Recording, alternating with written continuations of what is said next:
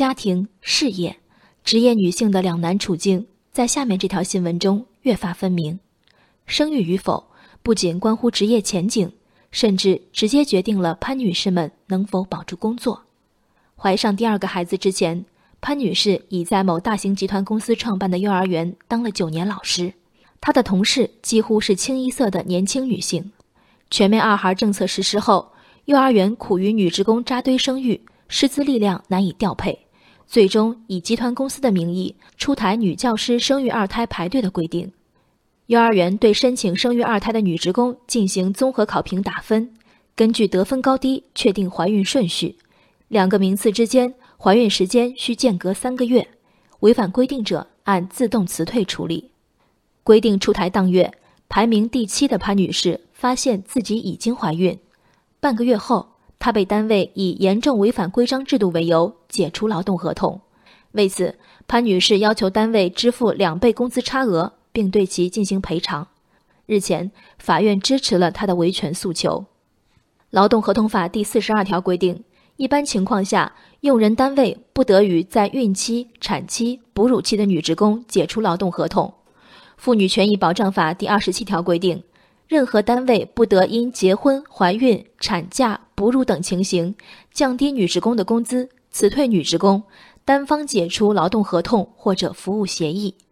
当幼儿园园长惊讶反问潘女士：“你的排名只是第七，现在怎么能怀孕？”法律仿佛鲜有人听闻的新知，显然违法的公司制度反而成了共识。幼儿园和集团公司的错毋庸置疑。但在生育政策逐步放开已成大势所趋的今天，鼓励生育的呼吁和企业用人的困境之间矛盾无从回避。列出怀孕排名表的幼儿园固然面目可憎，那些保持镇定依次恭喜女职工怀孕的单位也并非甘之如饴。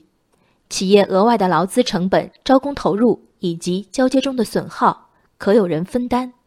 职工接连怀孕带来的人力荒中。无人为企业提供转还余地，某种程度上，幼儿园的违法之举也是无奈之举。当我们指责一些用人单位更倾向于招录男性员工，你看，这就是现实的一刻。生或不生，归根结底是个人的选择。生育二孩于一国人口结构的改善有益，于个人不该伴有诸如丧失劳动权的惩罚性后果。种种不得辞退的强制规定只是底线，要让尊重女性权利成为用人单位真正的自觉，首先应在制度上实现基本的公平。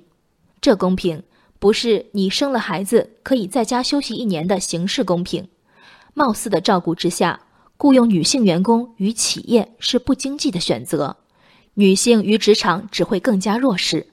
这公平应当是男性和女性一同承担育儿责任。同样享有生育的假期，应当是男性和女性与单位的用人成本大致相当，应当是公共部门及时支持那些因职工生育面临成本和用人困难的企业。潘女士曾经供职的幼儿园，在难以为继的运营和深思熟虑的违法之间，选择了后者。单单指责不足以根除如此的违法。人生海海，见微知著。我是静文。